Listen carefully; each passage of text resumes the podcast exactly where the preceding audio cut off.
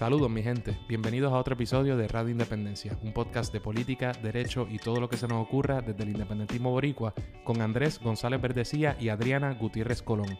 Suscríbete a Radio Independencia en tu aplicación de podcast favorita y YouTube y síguenos en todas nuestras redes sociales para mantenerte al día sobre lo que pasa en Puerto Rico. Que lo disfruten.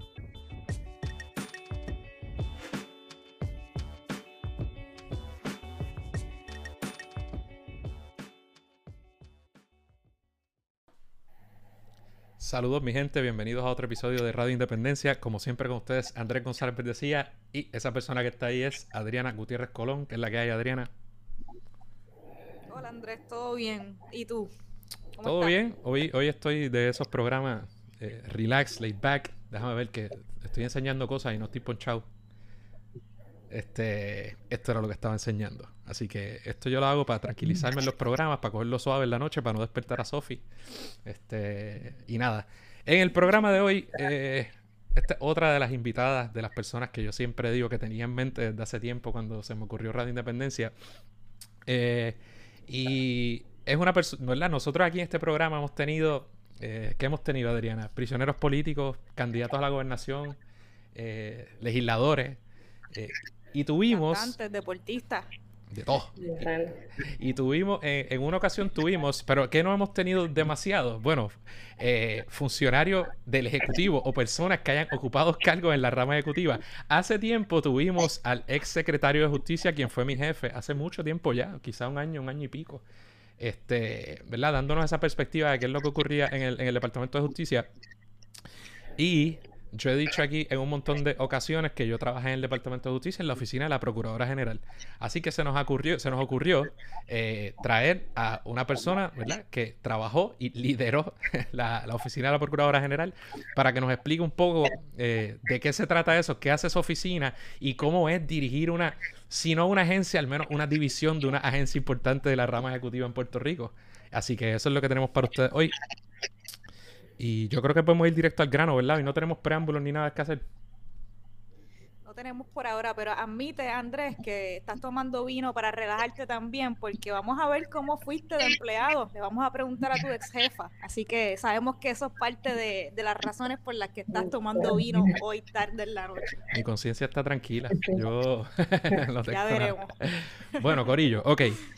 Eh, la persona que está con nosotros se llama Margarita Mercado Echegaray. Ella tiene un bachillerato en ciencia política y según vi también, yo pensaba que era solamente ciencia política, dice por ahí nuestra fuente fidedigna de Wikipedia, que es que también tiene un bachillerato en historia de las Américas del recinto de Río Piedra, que es mi bachillerato y tu bachillerato, Adriana. Eh, tiene, tiene, un Juris Doctor de la Universidad de Puerto Rico y una maestría de Derecho de la Universidad de Columbia en Nueva York.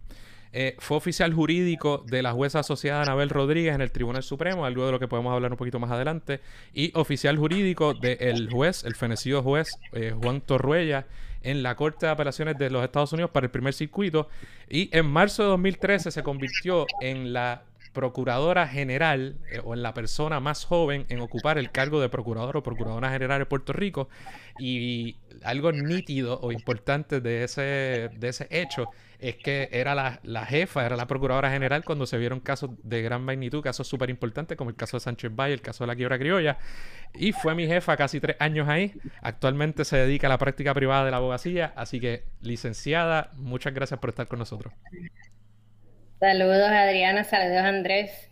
Eh, gracias por invitarme al podcast que me ha robado Andrés eh, los trabajos que hacía conmigo de abogado, que ahora ya no tiene tiempo, entre otras cosas, para dedicármelo a mí, pero un gusto estar con ustedes y que estén interesados en, lo que fue esa vida pasada, tanto mía de Andrés como de Procuradora General. Así es. Primero que nada, licenciada, cuéntanos cómo te encuentras durante este periodo de, de cuarentena, de distanciamiento, cómo lo has pasado. Muy Además de encerrada, por supuesto. Además de encerrada en estas cuatro paredes, me pueden decir ambos Margarita, nada de licenciada, que estamos aquí relax. Eh, pues trabajando, en la computadora en la, a través de la cual los estoy viendo es mi mejor amiga y compañera en estos últimos meses, pero eh, trabajando y guardando, guardando el distanciamiento y la cuarentena para traer de esto lo antes posible. Así que la, estoy acostumbrada ya a hablarles, dar clases, tomarle posiciones y hacerlo todo a través de la computadora. ¿Dónde estás dando clases actualmente, Margarita? En la, en la UPR, en la Escuela de Derecho, eh, eh, soy profesora adjunta y doy investigación, práctica apelativa y la clínica de ética en la que te podemos defender, Andrés, si algún día tienes una querella ética. No digas eso, que eso, no va a pasar. Es verdad que con este podcast tengo que tener cuidado lo que digo. Sí, este, pero bueno, llegaremos a eso, a, a, ¿verdad? las quejas éticas y la oficina de la Procuradora General, que eso es una, una inquietud que te tengo. Bueno, pues hermano, el propósito de este programa un poco es que la gente sepa, aquí hablamos de política de derecho y yo creo que la, mucha gente joven y abogados jóvenes eh, quizá no saben lo que es la oficina de la Procuradora General y, en verdad yo pienso que es una gran experiencia para muchos abogados, este, no solo jóvenes, sino para abogados en general. Y un poco me gustaría que, ¿verdad? que la gente cuando escuche este programa más o menos tenga una idea de qué es lo que hace esa oficina. Y también te vamos a usar como ejemplo de lo que es estar en ese, ¿verdad? Tener que responder al, al primer ejecutivo y bregar con todo eso. Así que la primera pregunta que te tenemos es... Eh, ¿Cómo se siente eh, estar nominada a un, a un puesto de esa naturaleza y que es un puesto que va a, la confirmación del Senado? ¿Cómo es ese proceso cuando te dicen, mira, vas a pasar por esto? Sí, por lo menos en mi caso fue sin mucha, sin mucha antelación, me ocurrió todo bien rápido, así que las emociones y el sentimiento es más, es lo que cualquiera puede, puede experimentar de momento que tenga de un día para otro sin exagerar, tener que cambiar tu, trayectoria profesional, cerrar un capítulo que ha sido tu trabajo y, retomar otro. Y luego para mí que no venía de trasfondo eh, de moverme en esferas políticas, en la legislatura, etcétera, pues fuera la ansiedad era a la misma vez que estás empezando a correr una oficina en donde no conoces a nadie eh, y no tienes, tienes que llegar de cero, pues a la misma vez tener que estar en la legislatura de campo que ustedes conocen mejor que yo, conociendo legisladores para, ¿verdad? Para presentarte y, y, la, el, el, nombramiento y la confirmación. Así que es una locura controlada que la realidad que mirando hacia atrás, eh, haberla sobrevivido así, yo eh, dicen que era la más joven, la nominada y confirmada, pero yo me sentía cucaracha en baile de gallina en ese ámbito político eh, que literalmente pasaba horas en la legislatura, en los pasillos esperando que un legislador me atendiera, algunas personas se apiedaban de mí, me dejaban una esquinita para yo con la computadora trabajar porque estaba dirigiendo ya la oficina eh, como interina. Así que una locura. O sea, tú al Senado y, o sea, llamas, tratas de sacar cita, a ver quién te atiende, así sacar cita, pero como ustedes sabrán mejor que yo, pues tú llegas y tienes una cita, pero pues yo no era la futura secretaria de justicia o secretaria de Estado, así que pues tenía, en la mayor parte de las veces tenía que esperar a que me atendieran. así que llegaba con mi bulto y mis cosas a, esperar a que me atendieran los legisladores con los que me reuní. Así que para mí es una experiencia totalmente distinta. Y la confirmación, las pistas también, pues la sobreviví, pero eh, fue, fue sobre la marcha una, una pequeña locura que cuando terminó estuve muy contenta de que haya terminado porque el trabajo, como bien sabe y podemos hablar, no se detenía el trabajo de la oficina por el mero hecho que yo tuviese que pasar por el proceso de confirmación. Y fue unánime, leí que fue unánime. Esa era la pregunta, ajá. ¿O no? Sí, entiendo que fue unánime, sí. La realidad que hace tanto tiempo este, debería buscar el diario de sesiones que tanto le enseño a mis estudiantes eh, de investigación a buscarlo y que eso se, todo se queda consignado en las actas del Senado. Pues debería buscarlo, pero sí entiendo que fue unánime al final la votación. Yo, leí que sí, cosa que me sorprendió, no por ¿verdad? los méritos o deméritos, sino por el ambiente político en que estamos. Este, y yo creo que el, el, hecho de que o sea, es un puesto importante, porque es un puesto importante, pero no es un puesto tan conocido, yo pienso, en, el, en Puerto Rico en general. Y quizá eso, eso también haga, eh, ¿verdad? Que el escrutinio sobre muchos eh, puestos importantes en el Ejecutivo, a lo mejor no es el mismo que si fuera pues el secretario de Justicia u otros puestos un poquito más conocidos eh, en Puerto Rico, creo yo. Sí, sí. definitivamente. En pocas, ocasiones son unánimes también. En pocas. Sí, la, la realidad que quizás, pues, eh, entre lo que dice Andrés, que el puesto no es el que los legisladores van con cuchillo en la boca a la confirmación y a la votación. Y, y segundo, eh, que quizás pues yo parecía una niña indefensa que no les iba a traer muchos problemas en general, no sé. pero, pero ciertamente es un puesto que muchas personas no conocen y como, aunque es un puesto importante para los abogados, ¿verdad? Y para el Estado, porque es el abogado del Estado, abogada en apelación, en realidad como estamos dentro de justicia, pues para el, para el ojo público quizás el más importante es ya confirmado el secretario de justicia, pues en ese aspecto de la confirmación pues lo ven como parte del departamento de justicia y quizás pues no hay tanta, no es tan llamativo.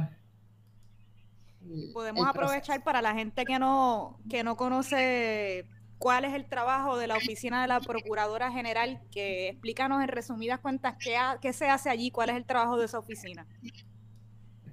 El, el, resumen más corto es que esa oficina se encarga de representar al, al, Estado, lo que conocemos como las agencias, los funcionarios, y llevar los casos eh, penales eh, en nombre de los fiscales los llevamos en los tribunales apelativos. en Puerto Rico conocemos mucho, vemos a los fiscales en los casos criminales en el tribunal de primera instancia, donde están los testigos, donde se presenta la prueba y están los jurados. Eh, pero la próxima fase eh, en los tribunales de Puerto Rico son los tribunales apelativos, que lo que llamamos son tribunales por papeles, ya no estamos ante un jurado y presentando prueba y testigos. Y eso es lo que hace la oficina del Procurador General. Terminan los casos en el tribunal de primera instancia y el Procurador General y su equipo se encarga de seguir representando al Estado, los funcionarios, en los tribunales apelativos, que incluye el, Tribunal de Apelaciones de Puerto Rico, el Supremo de Puerto Rico, que muchas personas conocen, y los foros apelativos federales también. Así que somos abogados del Estado eh, a nivel apelativo. Y que está brutal porque y en todo caso criminal y civil. O sea que en realidad, y, sale del, ¿verdad? El, trial lawyer sale de la del, de primera instancia y estamos hablando de, las dos próximas esferas, apelativo, supremo y los tribunales federales. O sea que es una oficina donde, donde los abogados, donde hay mucho taller legal y que tiene una responsabilidad brutal. También tiene otra que es un poco extraña, ¿verdad? Pero para la gente que no es abogado, para que sepan, el, Supremo regula la profesión de la abogacía y se encarga de atender las quejas éticas que con todas las, las deficiencias y la tiradera que le puedan tener a los abogados, el Supremo es una institución que regula bastante, amonesta y desafora a un montón de, abogados eh, anualmente y mensualmente, cosa que no pasa en otras profesiones. Y la oficina del Procurador General también juega un rol en, evaluar todas esas quejas éticas. Yo te quiero preguntar si tú crees que eso es algo que debe cambiar, que la, o sea, si tú crees que está bien, que da igual o que es medio raro que esa oficina como parte del Ejecutivo, que también tiene abogados que, que ven juicios a la misma vez, estén pasando juicios sobre colegas y ese tipo de cosas. Eh, mi contestación es sí, debe cambiar. Eh, es el esquema que hay por la ley de justicia en la que se designa a la oficina del procurador general como que va a investigar esas quejas éticas que le presentan a los abogados, pero ciertamente somos, somos, éramos abogados y abogadas que a veces litigábamos eh, del mismo lado o en contra de abogados que tienen quejas, así que hay conflictos de intereses ahí para poder investigar. Eh, y ciertamente para que el andamiaje sea lo más efectivo y eficiente eh, en pro de lo que tiene que hacer el Tribunal Supremo de reglamentar la protección y de los abogados y abogadas que se someten a los que están sometidos a los casos a los procedimientos éticos que sea un ente eh, independiente y no solo independiente sino que se dedique 100% su tiempo a eso que con lo que les dije anteriormente hoy lo que menciona Andrés la oficina del procurador general tiene cientos de casos mensuales para atender y manejar y a eso se le añade la carga ética, que ciertamente eh, es mucho trabajo eh, con, con todas las limitaciones de recursos que hay en el gobierno desde hace años y que, y que continúan al presente. Así que administrativamente y para, y para que el proceso sea más puro y evitar conflictos, debería, lo ideal para mí sería que sea otro esquema, eh, otra oficina, otra entidad que se encargue de eso. Sí, a mí siempre me estuvo un poco rarito, pero bueno, es lo que hay. Te, quiero preguntar, Margarita, de tu experiencia eh, dirigiendo esa oficina, la procurado, este, ¿verdad? del procurador o procuradora general. ¿Qué fue para ti, en tu experiencia, quizás lo más complicado? No sé si fue el aspecto, pues lo sustantivo, eh, lo complicado de manejar tantos casos, o lo político, o quizás lo administrativo también, de tener a muchos empleados bajo tu supervisión. ¿Qué fue lo más complicado para ti o el reto más, más difícil? Sí, el, reto más grande eh, son esas cosas que nadie te enseña ni en bachillerato ni en la escuela de derecho, es la parte que tú mencionas administrativa. Eran casi 30 abogados y abogadas, más el personal administrativo, que están todos bajo tu supervisión o estaban bajo mi supervisión.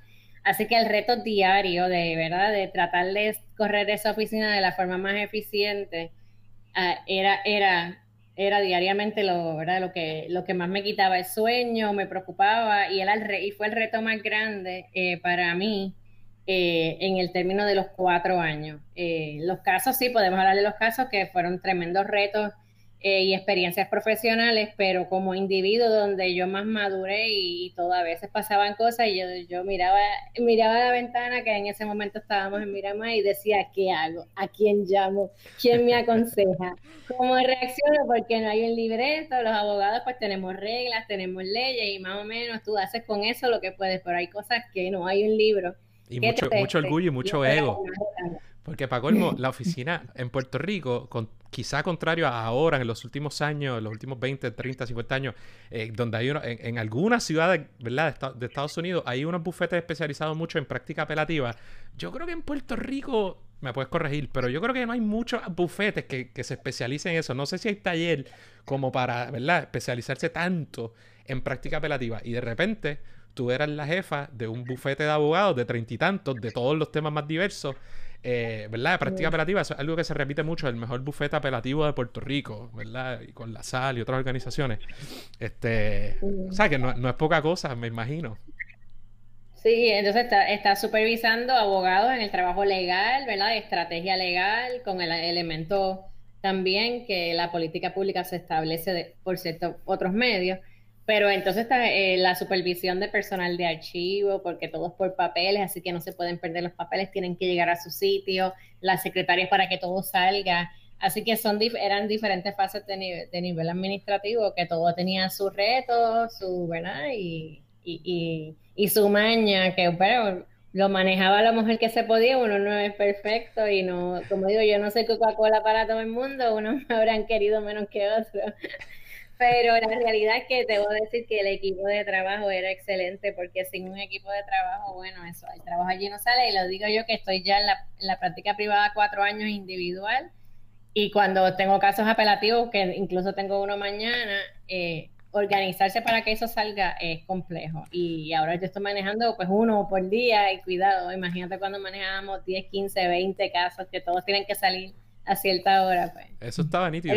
y yo doy fe de que, de que Margarita era una workaholic. Eh, y, y, un poco eh, está brutal porque uno, a veces un pana te llama, mira, tengo este caso apelativo, tal cosa.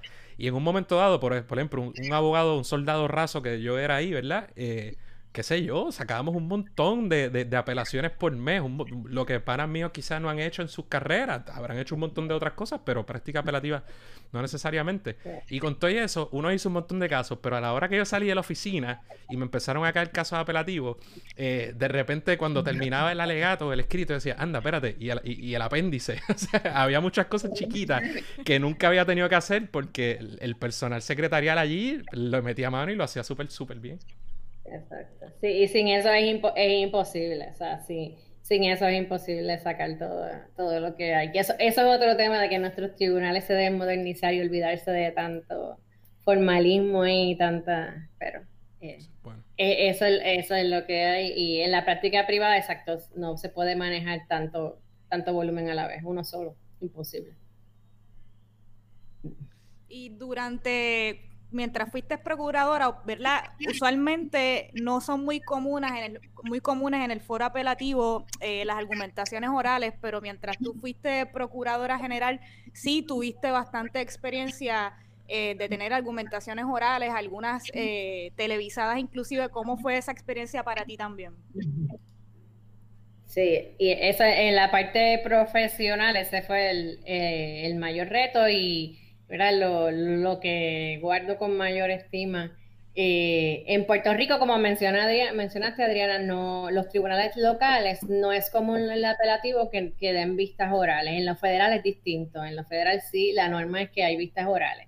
Pero en Puerto Rico no. En los cuatro años que yo estuve, pues el Supremo de Puerto Rico, por diferentes no, accidentes y confluencia, ¿verdad?, del, de la crisis del gobierno que, que conllevó aprobación de mucha legislación controversial que llegaba a los tribunales, eh, pues el Tribunal Supremo en esos años eh, pautó varias pistas orales, creo que tuve cuatro o cinco, si mal no recuerdo, y eso es un récord no porque yo sea mejor o más importante que nadie, sino porque fue el accidente histórico.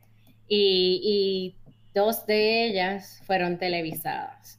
Así que pues ya tú sabes que eso fue encima de todo el estrés, de todo lo que estaban manejando eh, caso importante que todo el mundo está mirando. De momento yo mañana me toca argumentar frente a todo Puerto Rico en las cámaras. Y te sorprendió el, el, país vio, yo no me acuerdo cuál caso era, yo no trabajaba en la oficina todavía.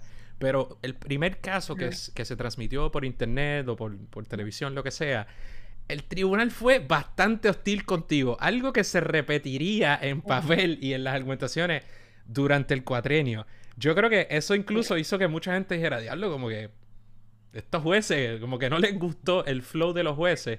Eh, y creo que tuviste, ¿verdad? Buena recepción en parte del país. ¿Te sorprendió esa, esa actitud?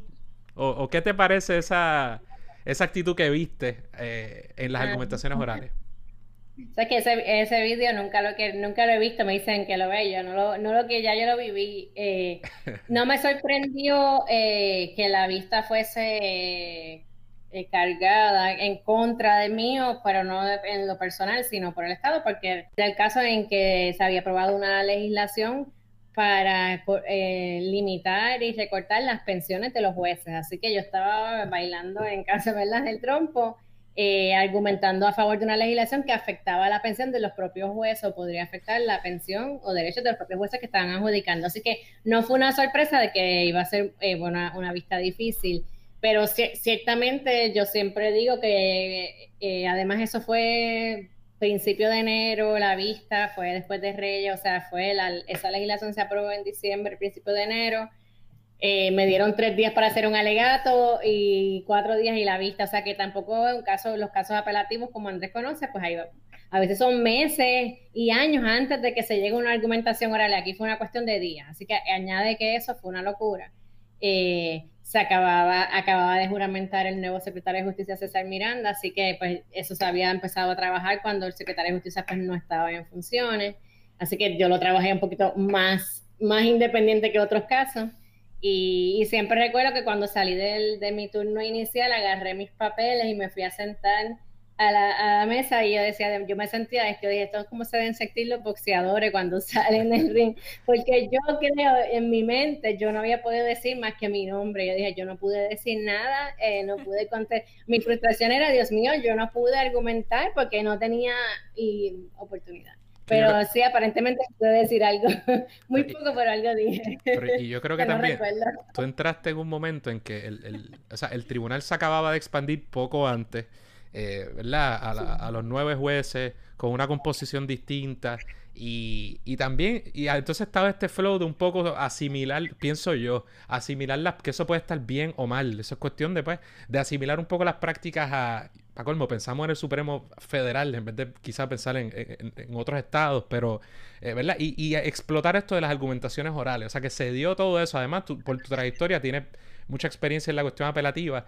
Eh, que yo creo que eso no ha acabado de la misma forma. En parte, yo pienso que en Puerto Rico la clase me puede equivocar, pero la mayor parte de los abogados y los propios jueces, yo creo que no están acostumbrados a ese flow, a, esas discusiones de, de argumentaciones apelativas. Y yo he visto unas argumentaciones apelativas recientemente muy malas, donde de repente se convierten en. O sea, van allí como si fuera el tribunal de primera instancia a tratar de pasar pruebas y a hacer una.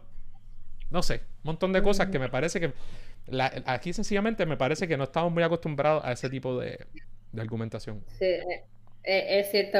Como gremio, como profesionales, no tenemos en Puerto Rico, en los tribunales locales, un espacio para que esto se mejore, para poder practicar todos, porque todos jueces y abogados y abogadas tenemos que practicar y, ¿verdad? y que, que los tribunales establezcan cuál es la tónica y la forma en que se hacen estas pistas. Como son tan pocas, yo no sé cuántas eh, al final ha hecho el Supremo en estos últimos cuatro años, pero no creo que hayan sido tantas. Eh, pues no hay forma ni de que los abogados y abogados aprendan, ni que los jueces desarrollen un estilo de pregunta. En el primer circuito los jueces todos los meses ven vistas orales, así que los jueces que llevan años en el bench, como se, les dice, ¿verdad?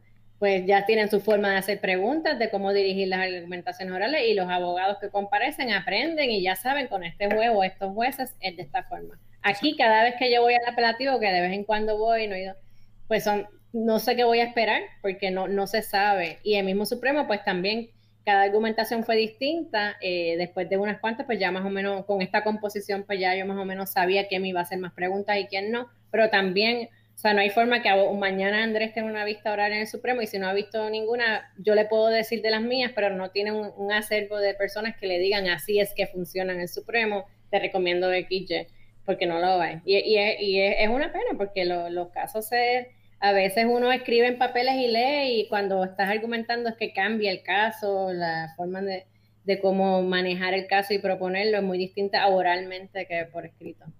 ¿Sabes que Me voy a confesar, cuando de los casi tres años que estuve ahí, que veía mucho caso del primer circuito, todos mis casos, por alguna razón u otra, el tribunal decía que no, que no daba la vista y, muchos los gané, ¿verdad? Se ganaron. Pero no tuve que argumentar en el primer circuito. Eh, nada, sí, es raro. Porque el primer circuito, la, norma es que se argumenta. Sí, allí argumenté mucho también en ese momento. Dios. ¿Y qué casos recuerdas durante mientras fuiste procuradora general que para ti fueron los más importantes? Eh, yo creo que el, más importante serían, que lo recuerdo porque fue una progresión de que pasó de una frustración que no pude hacer nada en Puerto Rico a que al final del día eh, el derecho cambió y Andrés participó en la segunda, en el segundo caso que que fue el caso del matrimonio igualitario que se resolvió en el Tribunal Federal y pudimos ¿verdad? hacer una comparecencia en el primer circuito a favor ¿verdad? De, que se invalidara la disposición de Puerto Rico que limitaba el matrimonio entre hombres y mujeres. Pero yo, acabando de llegar a justicia en el 2013, el Supremo resolvió el caso de ex parte AAR, que es el caso en que eh, se pedía una, una pareja del mismo sexo, quería adoptar a la hija que, tenían que habían criado en común y yo no litigué ese caso, yo cuando llego a estoy mes y medio allí, o no un mes, creo que lleva un mes, llega y baja la decisión del Supremo, y yo pido que el Supremo reconsidere y le digo, el derecho ha cambiado, el, caso era, llevaba varios años en el Supremo. El derecho ha cambiado, el Supremo Federal está por resolver un caso, déjame reconsiderar, mantén, y obviamente fue el primer, el primer gran empujón que me dieron, me dijeron, no vas para ningún lado, y fue una frustración grande porque se no era que yo fuera más progresista por, por mi naturaleza de que yo era la más inteligente y yo preví nada, es que ya el era obvio que el derecho iba a cambiar y un mes y medio más tarde, a dos meses, el Supremo Federal resolvió el primer caso. Así que yo, fue la primera frustración grande de, Dios mío, se supone que esta oficina es importante y era un caso en el que el Estado había participado y no me escucharon o me negaron ¿verdad? Una, una, una ponencia que hubiese ayudado a unas personas que tenían un reclamo importante y justiciero. Pero años después, creo que dos o tres dos años después, entonces, con el caso federal que Andrés participó en la redacción o redactó el, el, alegato, pues, pues como que pudimos tener, y, fue una gran, fue una satisfacción, pero no porque yo hiciera nada en particular, sino porque sentí que hubo un cambio. Así que eso es lo individual. Los casos del Supremo Federal, pues ciertamente fueron un, gran reto, pero allá así vamos, que se allá vamos. Me imagino que lo tocaremos, pero ese sería el, como que el mayor logro, aunque no era necesariamente sobre algo que yo hice. Y ese caso de Adaconde que, que tú mencionas, el, o sea, estuvo, estuvo bien nítido participar de él por la dinámica de esperar qué va a hacer el gobierno, cómo se maneja, eh, y pero también por la cantidad, seguramente recuerdas la cantidad de, de, amicus que había, o amici, amiki, como sea que le dicen los americanos, eh, ¿verdad? Que había presentados y todas las, las partes interesadas. Eh, yo nunca ¿verdad? No he podido manejar un caso de esa naturaleza y rara vez hay un caso de esa naturaleza que para colmo se inmiscuye en un debate a nivel de los Estados Unidos y, o sea, que fue algo súper interesante bregar con eso y con gente que estaba pues aquí en Nueva York, en DC, en todos lados. Eh, súper cool. Ahora, sobre eso te quiero preguntar, ¿verdad? Un poquito de, unas preguntas un poquito más difíciles. ¿Cuánta flexibilidad, cómo, cómo, es eso de esa dinámica de tener que bregar, ¿verdad? Ante el hecho de que tú respondes a un secretario de justicia, secretaria de justicia, eh, a un gobernador, eh, a un montón de gente que está, ¿verdad? Que puede estar vendiendo la cuchara, que hay, que hay intereses políticos. ¿Cómo es esa dinámica a la hora de pues, desarrollar un, un, argumento legal, el, el escrito, eh, tener quizá tratar de persuadir un poco, reconociendo que tú tienes que obedecer también una jerarquía? ¿Cómo es esa pendeja?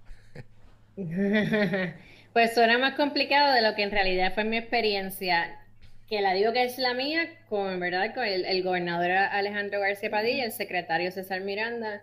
Eh, en muy pocos casos yo, o en, en, ninguno, sentí una presión de que me obligaran a, ¿verdad? a, a, escribir una cosa, a argumentar un, un, asunto u otro. Eh, esa fue mi experiencia. En ese caso que estamos hablando, yo mientras lo estábamos hablando, antes que me hicieran la pregunta, lo que parte de lo que me vino a la mente es casi el único caso que, que hubo de verdaderamente eh, ese, ese elemento que tú mencionas de esto es lo que queremos, lo que queremos decir es tenemos esta propuesta, pero hicieron unas propuestas iniciales, se sometió al gobernador con sus asesores y hubo un proceso bastante extenso de, para decidir la postura que se iba a tomar y, cómo se iba a decir, porque era un caso delicado, ¿verdad? La eh, que nos estábamos alejando también de la defensa de la constitucionalidad de una ley, que es la norma, estábamos, eh, era una excepción. En los casos de Sánchez Valle, pues sí hubo, hubo mucha interacción con el primer ejecutivo, pero, pero no tanto como en ese caso de Adaconda, que era para formular exactamente qué era lo que se iba a decir. Así que en ese caso de Adaconda, la litigación fue la que, la que propulsó el cambio de política pública hoy o fueron de la mano. En, el resto de los casos, la colaboración directa prácticamente siempre era con el secretario de justicia en casos importantes, sobre todo en los penales, porque el secretario de justicia es el abogado o el, está el jefe de los fiscales, pero el secretario es el que dirige la política pública, la implementación de, de las leyes penales. Así que siempre había eh, comunicación y colaboración, eh, pero fluía, fluía muy bien. Y de la parte del Ejecutivo, en ciertos casos, ¿verdad?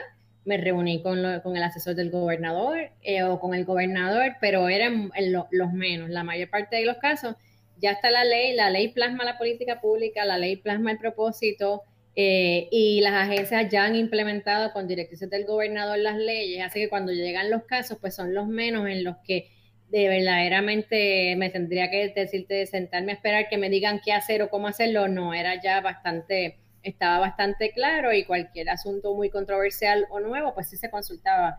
Pero le puedo decir que el 99% de los casos eh, no, no requerían lo que tú viviste del caso de Adacón, de esperar, que literalmente hasta el último, hasta el día que radicamos estuvimos ahí eh, en, el proceso de, determinación con el gobernador. Pues bueno, ¿quieres, Adriana, ¿quieres, ¿quieres entrar a, los casos más... Vamos al tema, al tema que quieres, Andrés, lo sé todo. Vamos a hablar entonces ahora de, Pueblo versus Sánchez Valle y, del caso de la quiebra de la quiebra criolla. Y nosotros aquí en Radio Independencia hemos hablado eh, algo de, esos casos en lo sustantivo, pero ahora que te tenemos aquí en este programa, pues vamos a aprovechar para hablar un poco más de cómo fue ese proceso. Este, y para empezar, cuéntanos en qué etapa se encontraban esos casos cuando tú asumiste el cargo de Procuradora General. Ok. Pues el, empiezo por el de Sánchez Valle, que es el más curioso, porque ese era un caso que estaba debajo del radar, eh, porque en ocasiones ese tipo de planteamiento se hacía en casos penales, pero como de doble exposición, eh, que, ¿verdad? que no, se, no procedía el, procesamiento sucesivo por, por uno u otro entidad, una soberano, vamos a decirle soberano, por eh, o autoridades de, ley y orden. Así que en la mayor parte de las ocasiones eso, ¿verdad? No, no generaba la litigación que generaba esto, simplemente se denegaba. Y los casos estuvieron años previo a que yo llegara al procurador general, estaban sometidos en el apelativo.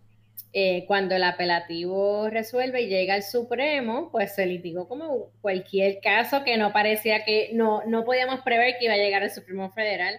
Se presentaron los alegatos en el Tribunal Supremo defendiendo lo que era, pero los precedentes claros que sí, que, que había eh, soberanía dual y que un procesamiento por uno de los dos, el gobierno federal o estatal, no impedía el sucesivo.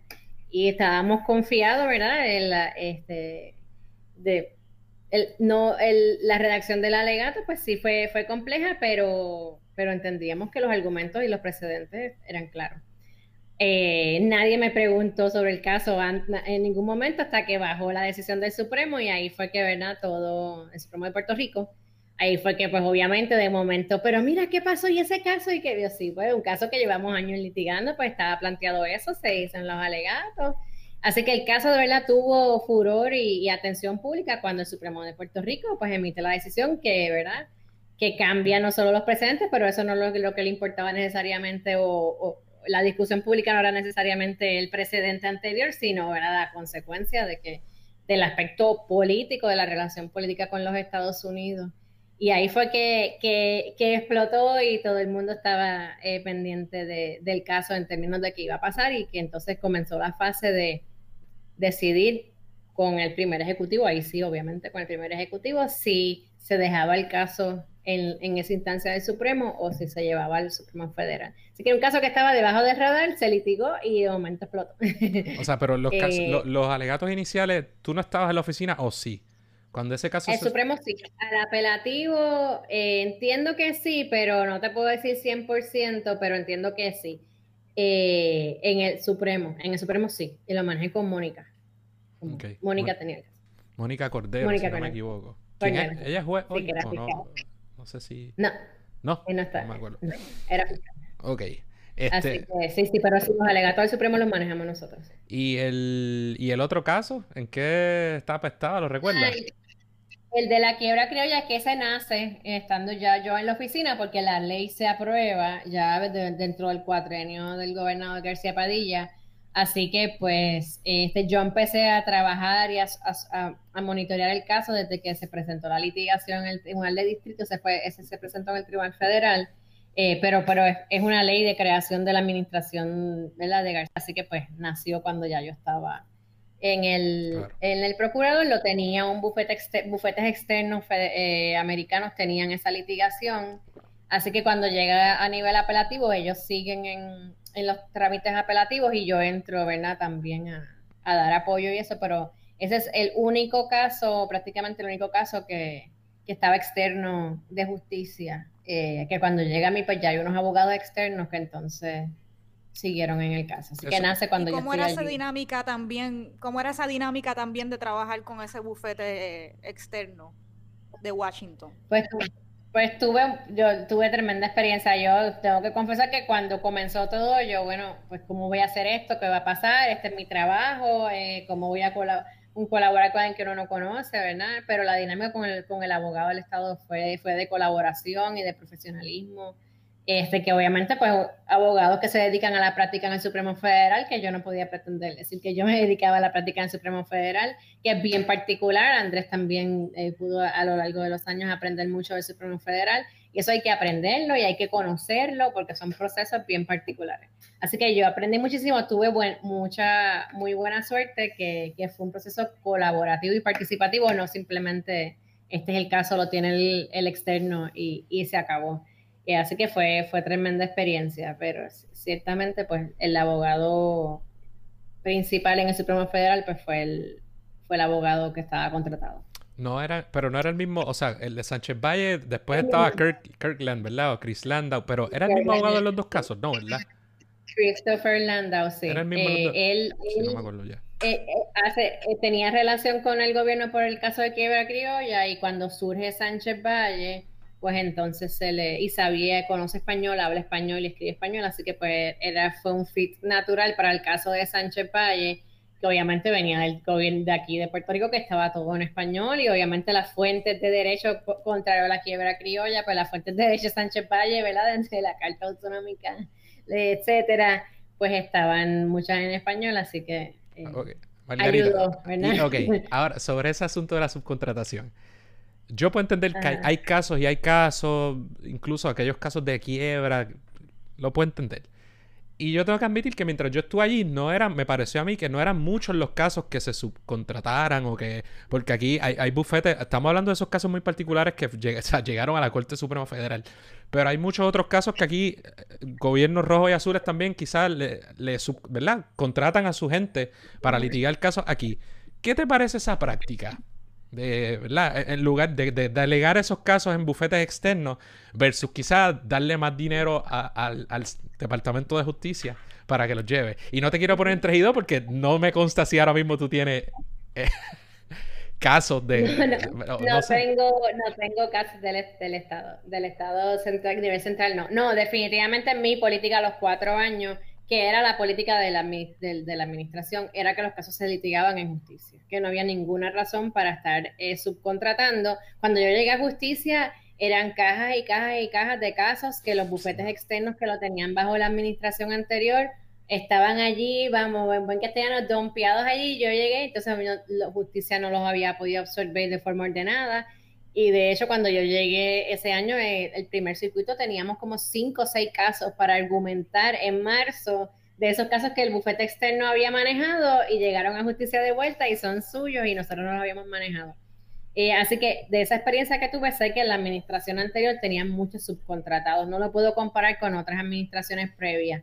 Eh, nosotros no, era muy poco o, o nada. Justicia, lo que contratara justicia y, eh, a, externos, solo esos dos que hemos hablado cuando llegaron a las esferas en las que llegaron. Lo demás lo hacíamos nosotros, las agencias a veces pedían dispensa y ellos pedían, no me representes tu justicia, autorízame a que me represente mi bufete o este bufete o la división legal de la agencia. Y se concedían dispensas caso a caso y mi política, la norma era no conceder las dispensas, solo en ciertas circunstancias. Así que en nuestros años podemos decir que el 99% de los casos del gobierno apelativo se manejaron internos. Y debe ser así. Margarita, Margarita, ¿cómo, ¿Te sorprendió que el Supremo Federal expidiera esos dos, esos dos casos y cómo se sintió participar de, de quizás, ¿verdad? Algunos de los casos más importantes en la historia de Puerto Rico. ¿Cómo fue esa experiencia para ti? ¿Cómo te sentiste? Y tener, ¿verdad? al país, los ojos del país sobre ti, sobre lo que estaba pasando siguiendo ese caso. ¿Cómo fue esa experiencia? la realidad que siempre se siente como una, como una gran responsabilidad y reto. Que expidieran los dos eh, numéricamente, estadísticamente, era improbable, ¿verdad? Eh, hay diversas estadísticas, pero el, el, el porcentaje de expedición es muy bajo, es muy, es muy difícil que expidan, es aún más difícil que expidan casos que lo presentan Solicitor Generals o oficinas de los estados se expiden más casos que presenta el gobierno federal. Así que las estadísticas estaban en nuestra contra numéricamente, eh, pero sabíamos que el caso de Sánchez Valle cumplía con, ¿verdad? No vamos a entrar en, en, todos los que son los criterios para hacer que el tribunal expida, pero cumplía con todo. La realidad es que cumplía con todos los criterios. Obviamente no para ganar, pero esa primera fase para que lo acojan. Así que era como un caso textbook de no importa lo que vas a hacer, este es un caso que tienes que atender si el gobierno lo decidió llevar, porque pudimos muy bien haber decidido no llevarlo, pero una vez presentado, y hubo el de la hubo alguna ajá, hubo esa discusión de si llevarlo o no llevarlo. Hubo disidencia, hubo gente que decía no se debe llevar ¿Qué puedes decirnos si algo sobre eso? No, no hubo, o sea, eso sí, esa decisión de Sánchez Valle eh, se discutió en detalle con el gobernador, sus asesores, porque obviamente pues era poner de frente la situación política del país a sabiendas de que se, ¿verdad? El, dictamen podría ser eh, eh, adverso al... Y, y de mi parte, ¿verdad? y parte de lo que fue más delicado fue después cómo redactarlo ¿verdad? Porque sí, sí, pues hay cosas que se podían decir, que no se tenían que decir, hay cosas que hay personas que hubiesen querido decir, eh, racionalizaciones, argumentos que no es que fueran eh, carentes de base en algún documento legal, pero lo queremos decir, lo debemos decir, todo eso. Para mí en Sánchez Valle lo más delicado fue eso, ya después que se decidió llevar, porque definitivamente la administración decidió, lo llevamos de frente y, ¿verdad? Y, esa fue la decisión del gobernador, porque si no hubiese sido su decisión, yo no lo hubiese podido llevar porque estaría poniendo de frente la relación política de los Estados Unidos para que lo decidieran. Así que sí, se discutió con el gobernador y con su equipo y la decisión, mi mejor recuerdo es que si aún los pros y los contras se manejaron, pero que al final del día todo el mundo estuvo de acuerdo en que se llevara. Ya lo más, lo más delicado fue la redacción, como te digo, qué decir, cómo decirlo. Sí, yo me, eh, no, y me imagino, me imagino a, a, a, ¿verdad? el bufete Kirkland en ese momento, y no sé ahora, pero uno de los bufetes chéveres, Premier Boutique, de estos de, de, de, práctica apelativa, con una estrellita como Christopher Landau, que a lo mejor quiere decir un montón de cosas, pero no, aquí, quizás no está al tanto de las repercusiones de lo que él pueda poner en ese papel, cosas que a él le parezcan súper obvias sobre los ¿verdad? Pero no sabe cómo se puede coger eso políticamente desde el Partido Popular, desde Puerto Rico. Esa dinámica debía ser interesante.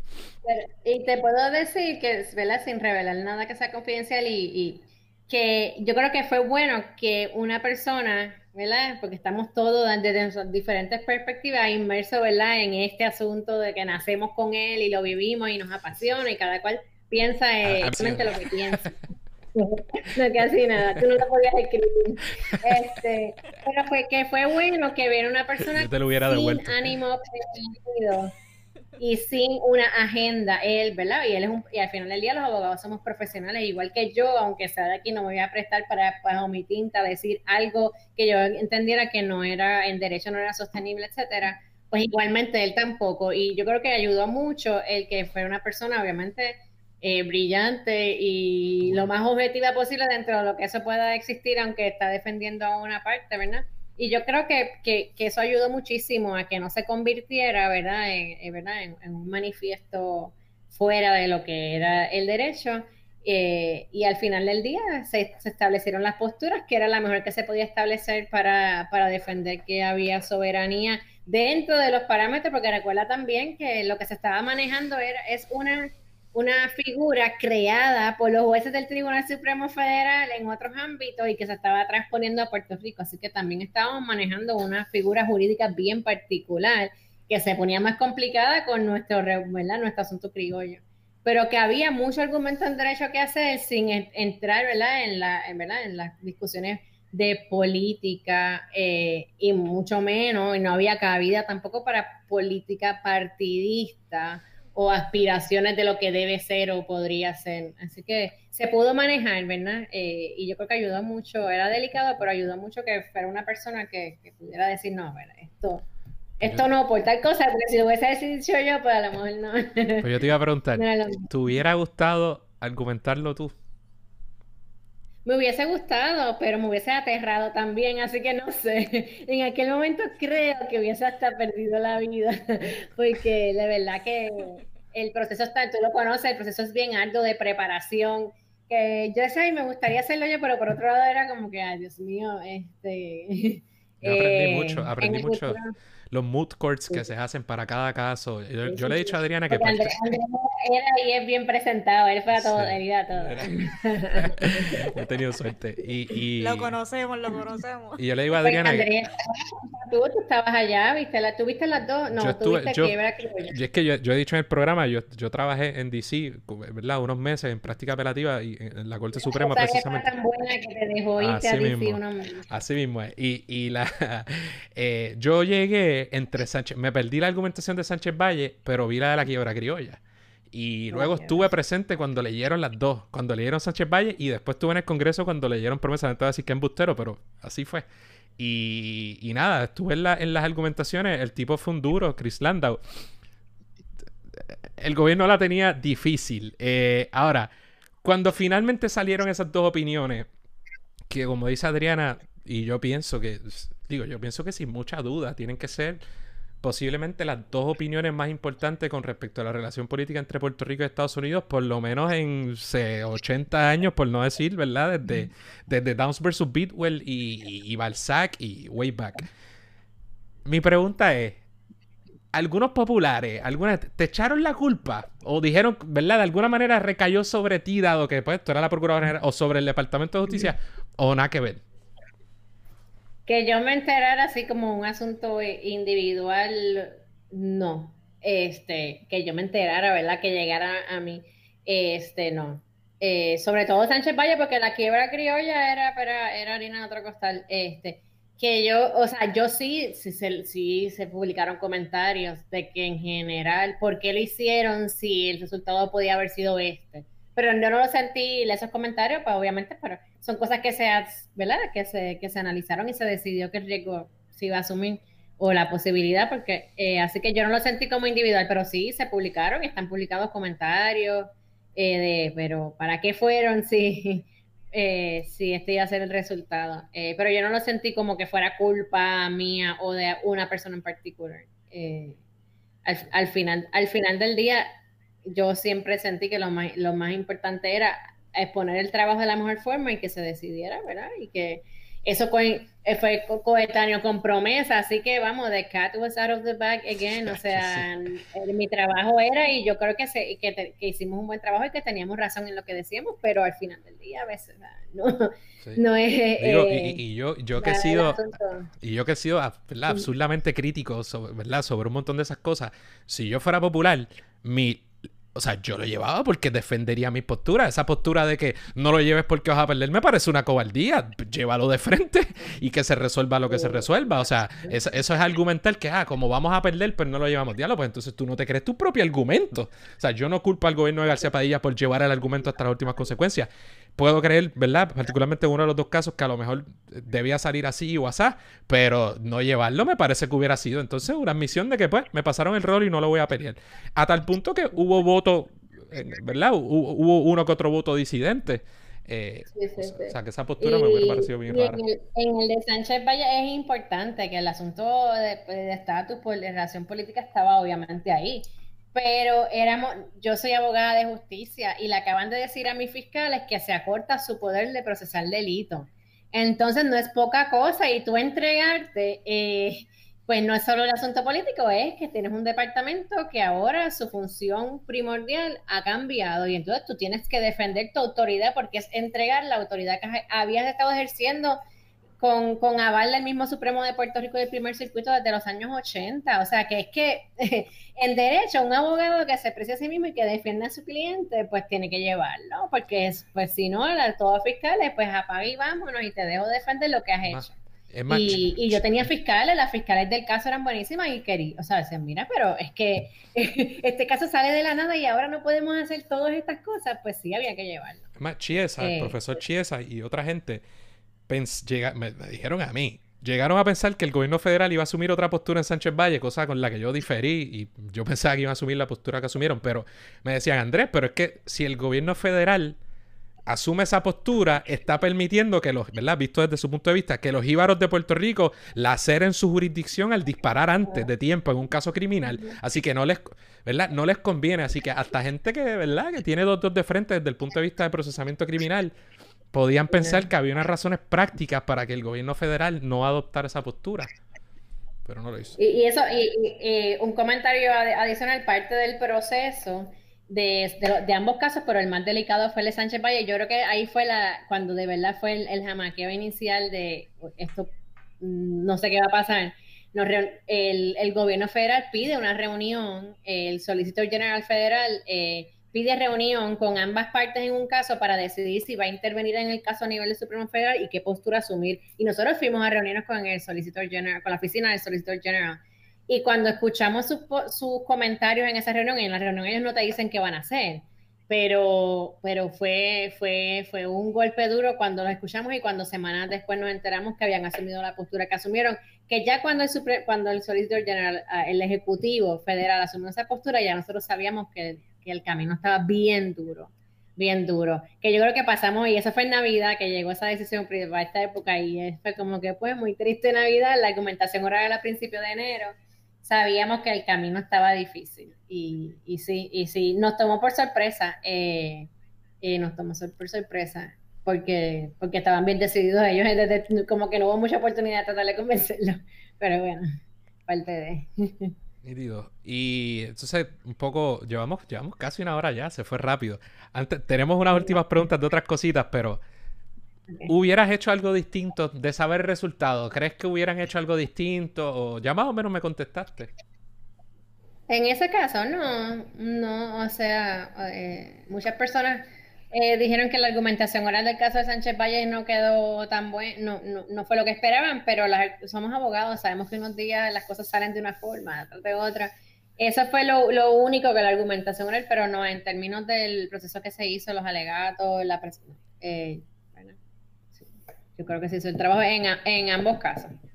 Eh, en ambos Margarita, ahora tú estás en la práctica, en la práctica privada, este, ¿te gustaría en algún momento ser jueza del Tribunal de Apelaciones o, te, han ofrecido ese nombramiento en alguna ocasión y lo has rechazado? ¿Qué ha pasado? Nunca, nunca nadie me ha ofrecido ningún, ningún nombramiento. No, no tengo por qué mentirte. Si me lo hubiesen ofrecido, te lo diría. Coño, pues, Este, pues- así que no tengo oportunidad de rechazarlo. Pero ¿sabes qué me, sor- Este- me sorprende? Porque la- una persona que. O sea, desde el- de nuevo, yo tra- tra- tratando de ponerme el sombrero popular, qué extraño dirá la gente, pero si yo soy Alejandro García Padilla o yo soy el Partido Popular y tú, ah, ¿verdad?, ejerciste esa función, eh, yo creo que satisfactoriamente, ¿verdad?, o cualquier estándar, o- y, te enfrentaste a unos casos bien importantes, eh, en un cuatrenio donde muchos de esos funcionarios no lucieron muy bien. Creo que su departamento de justicia, una vez sale eh, Sánchez Betance, o el primero que salió por ¿verdad? ciertas razones, eh, pues el, Departamento de Justicia de César Miranda y tu oficina, yo creo que lucieron bastante bien en términos generales. Pero eh, me sorprende que entonces, siendo procuradora general y con eso, no te hayan eh, hecho un acercamiento. Yo hubiera pensado que a lo mejor sí, pero a lo mejor no te interesaba. Estoy especulando, estoy tirando de la baqueta, pero. No, no, no.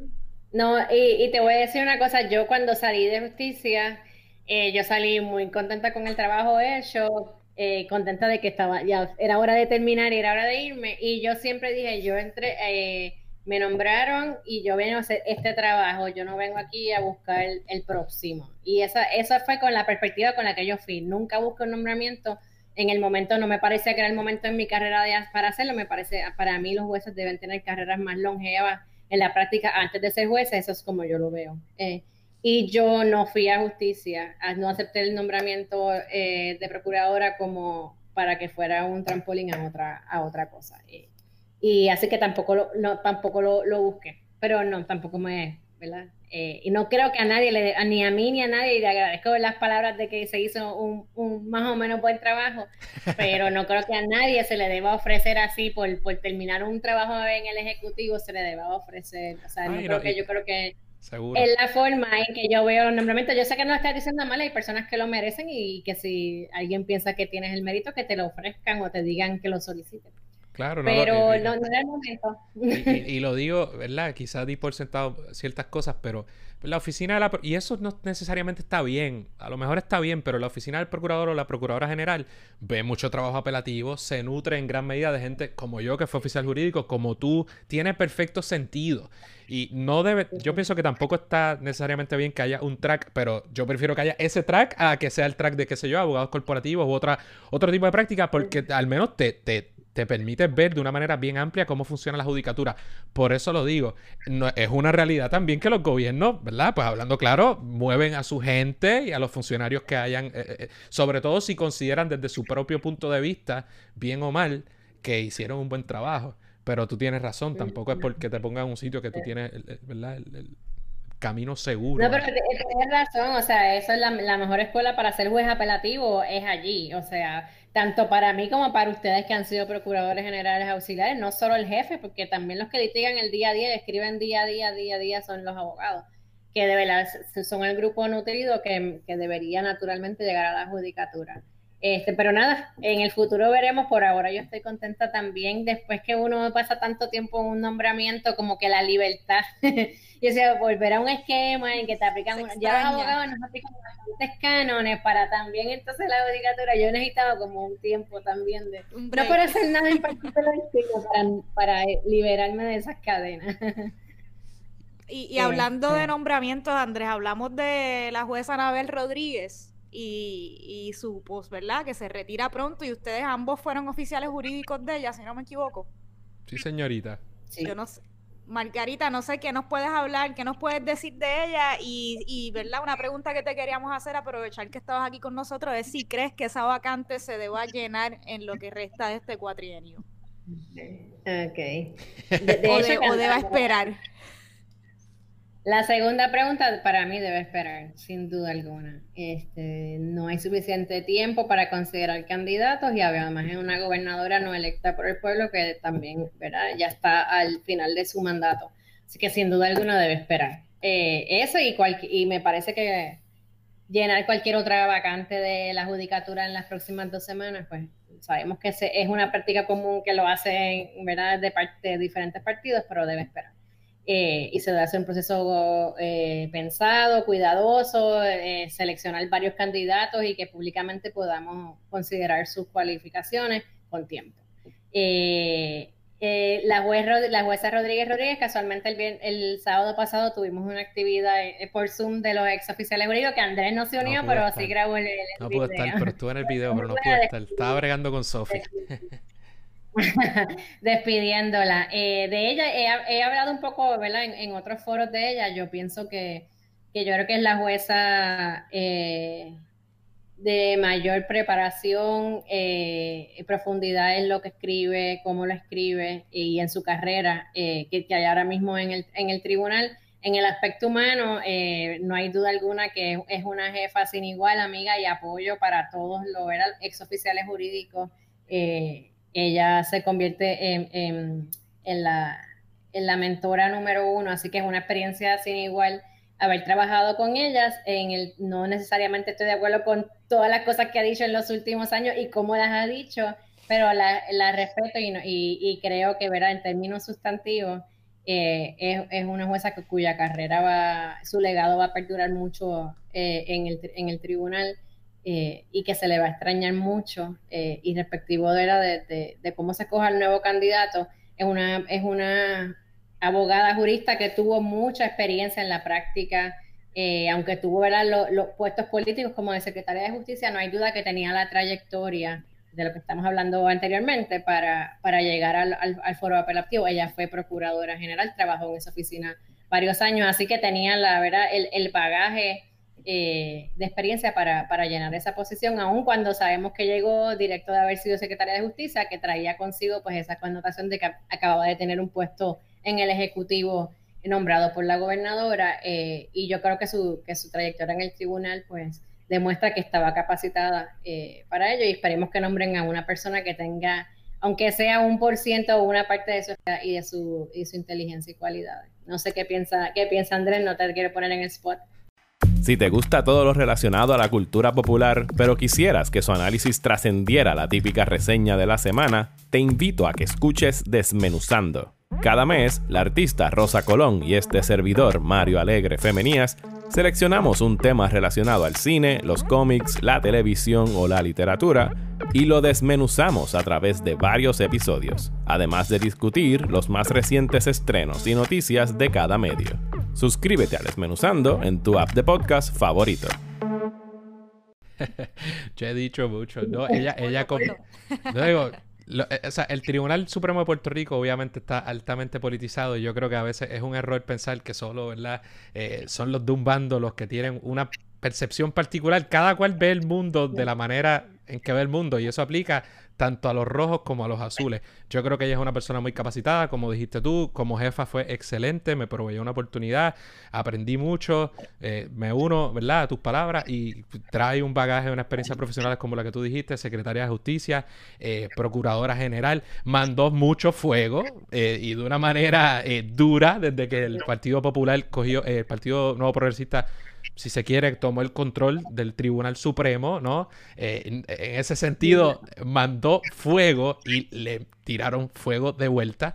Creo que ella, cuando entró, era una jueza un tanto más conservadora, si se quiere. De, del 2010 para acá, eh, hay muchas opiniones distintas eh, y, y, muchas áreas donde fue una jueza mucho más liberal o progresista, si se quiere, en ciertas áreas, en otras no.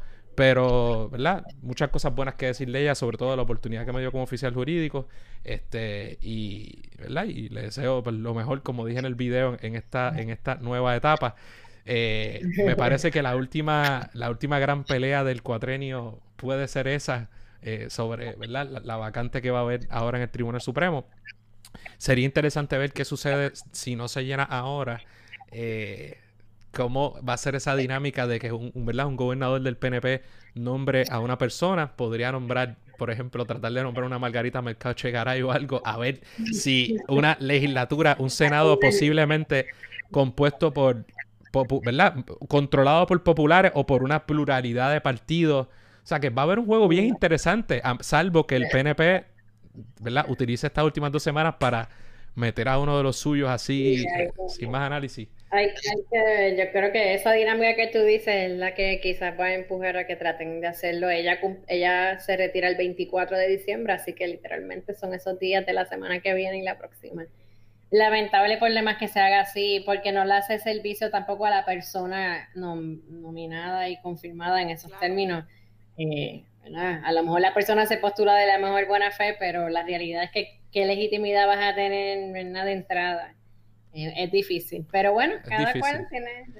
Y, eso mismo hablábamos aquí con hablamos recientemente de los de los famosos atornillados y yo decía que era, era, era injusto no solo para podemos decir 20 cosas, lo hacen rojos y azules, pero la persona atornillada también es injusto para ella, porque quién sabe cuándo esa persona que a lo mejor trabajó en el departamento de decisión de hace un montón de años y sometió su solicitud de fiscal o juez y, no tiene culpa de que la, de que la dejaran para lo último y cae en este bonche, ¿no? O sea que es injusto, para, es un poco irresponsable e injusto para todos lados.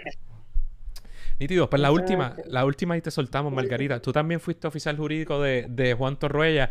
Ahí yo no fui oficial jurídico de él. Un juez, eh, ¿verdad? Conocido, con mucha... Eh, puertorriqueño, con un puesto muy alto, que llevó la voz cantante en cuanto a asuntos de Puerto Rico en el primer circuito. Anexionista y que usó eh, los tribunales, de nuevo, desde su punto de vista, no es porque sea bueno o malo, pero empujando mucho, ¿verdad? La pues que se tratara a Puerto Rico de manera igual a los residentes, residentes ciudadanos americanos residentes en Puerto Rico. Eh, tú fuiste oficial jurídico de él, ¿qué puedes decirnos? ¿Cómo era Torruella? Torruella también, eh, eh, y, un poco cuando, cuando falleció comenté, comenté sobre eso, que es de esas personas que ya no, no nacen o no hacen. Él, sabrán que además de juez, publicó una novela, era deportista olímpico, o sea, una, una persona con diferente, con un bagaje, con un trasfondo fuera del derecho eh, único que informaba y, definía eh, su carácter como juez, que yo creo que ahí sí que te digo que no hay nadie como, no hay nadie como él. Eh, tenía sus convicciones muy claras en el, en el ámbito, como mencionas, de, del trato igual o no discriminatorio a los ciudadanos estadounidenses en Puerto Rico y eso es, algo para admirar porque el primer circuito está compuesto por jueces que vienen de New Hampshire, de Massachusetts, de Rhode Island. O sea, es una realidad americana muy distinta que si estuviésemos en el circuito eh, en Florida. O sea, que para él lograr, eh, fueron años de él con su, ¿verdad? Exponer su postura y, llegó a conseguir el, el juez Howard y que votara con él en alguno de todos esos casos del derecho al, voto que se presentaron en esas disidentes. O sea que el trabajo para él hacerlo ahí no era, no era llamativo, no era sexy, no era fancy. Él lo hacía, ¿verdad? Porque dentro de los parámetros del derecho entendía que era lo correcto y podemos estar no de, acuerdo o no de acuerdo con su postura, pero al final del día yo no creo que otra persona lo hubiese hecho como lo hizo él, hubiese logrado lo que logró. Eh, así que definitivamente va a hacer falta su voz y su voto porque puedo dar fe que defiende al gremio de los abogados de Puerto Rico, al, a, Puerto Rico eh, en diferentes ámbitos, eh, a capa y espada, y no, y no se dejaba pasar la planadora por el mero, por, por asunto, porque si hay, ¿verdad? Vamos a decirle discrimen o trato dispar a, a los casos, ¿verdad? A, ciertos asuntos que nos conciernen, y él era un, gran defensor. Eh, así que es una gran experiencia conocerlo, igual parecido con la jueza Rodríguez, nos adoptaba como su familia. Cada dos años íbamos a su casa en Massachusetts, nos invitaba a todos los oficiales jurídicos a hacer una fiesta cada dos años para, para mantenernos en contacto. Así que es una persona excepcional que me dio mucha pena, me afligió muchísimo el, conocer que había fallecido. Así que él se le va a extrañar. Vamos a ver qué pasa ahí también. El juez está, el, está, nominado, no sé qué ha pasado con ese nombramiento ah, de Arias. Sí, sí. No está muy pendiente. No sé si sí a poder. Hay tiempito todavía. Bueno, pues yo creo que Adriana falta algo.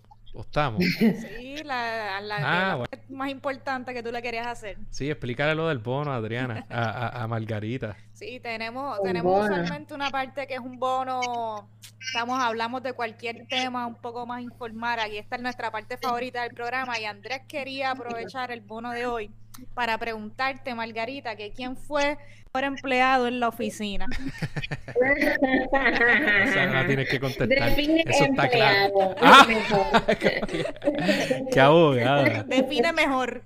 Define. Bueno, está bien. No, para que no se chisme nadie, para que no se chisme nadie. Dale ahí, dale ahí, dale. Fueron muchos, fueron muchos, fueron muchos. No me quejo. fueron muchos, fueron Muy agradecido de la No, pero oportunidad. bien. Andrés sabe que siempre que, bueno, Andrés, Andrés le he dado trabajo yo, pasa que ya no me acepta trabajo porque es una estrella en el firma. Por Ah, culpa de Radio. Independencia. Sí, entre el trabajo legislativo, Radio Independencia y mi nena, sigo trabajando mucho y ganando poco. Esa es la, esa es por No, predilección. pero eso, eso, eso es importante, hay que hacer lo que a uno le gusta, lo demás llega. Pero Andrés fue tremendo, tremendo, tremendo empleado. y, y- y, ¿verdad? A la gente que está escuchando esto, jóvenes, y si hay eh, abogados o abogadas escuchando esto, gente que está en la escuela ahora, la oficina del procurador general o de la procuradora general es como una joyita escondida, porque a nadie le habla mucho de eso este, en la escuela. Yo creo que yo, te lo juro, hasta, hasta bien tarde, quizás estando en el Supremo, fue que vine a, quedar- a quedarme claro cuál era el rol de esa oficina en todo el andamiaje legal. Y se aprende mucho. La cosa en el gobierno está apretada. O sea, que en términos económicos no es que usted no va a ir ahí, a, a- a- ¿verdad? Usted no va a ir ahí a hacer billetes, eso no es el propósito. Eh, pero puede aprender mucho y va a aprender de derecho apelativo como no va a aprender en, en ningún otro lado. Este, y sí, y a veces la dinámica tener, y y cuando te cae un caso que tú, uy, yo todavía recuerdo el caso aquel de, ¿cómo era? De inmunidad condicionada eh, de los policías, ¿tú te acuerdas? Diablo, como Policía el policía de rezar, este, pero eso, eso enseña a uno de lo que es la práctica legal, así que Lo considérelo. Sí, sí, sí. Muy bien. Pues nada, estamos. El, el procura- el procurador ahora va a trabajar en Fortaleza, ¿viste? No los, eh, esa, el, el saliente. Isaías. Pero en qué va a trabajar si la... Ah, en Fortaleza para Pierluisi, no sabía. Pero él estaba, él estaba, él estaba nominado para juez. Sí, pero va a ser el asesor. Ah, principal. bueno, no sabía. De hecho, lo conozco de- del Supremo también. Este, bueno. Margarita, pues Bueno, por invitarme. Espero no haberlo aburrido mucho. No, no, no. Siempre hacemos. Para nada, al revés. a mí me gusta y estos programas legales y eso yo creo que gustan, así que tendrán su público. Y además te, to- te tocó un cuatrenio para esa oficina. Tuviste que haber tenido el, el cuatrenio más interesante que haya tenido Procurador General. O sea, bien o mal, hayan salido, ¿verdad? Bien o mal o lo que sea. Yo creo que es una experiencia La que no se perdieron. está bien, pero, pero, o sea, un Procurador General que haya logrado que se expidan esos dos casos eh, en un mismo año. Yo creo que no, no tiene, bueno, yo estoy seguro de que no tiene precedente, por lo menos en los últimos 80 años, yo no sé, algo por el estilo. Gracias por la vueltita, por estar aquí con nosotros un día antes de que tengas ese caso apelativo que, que tienes. Dale.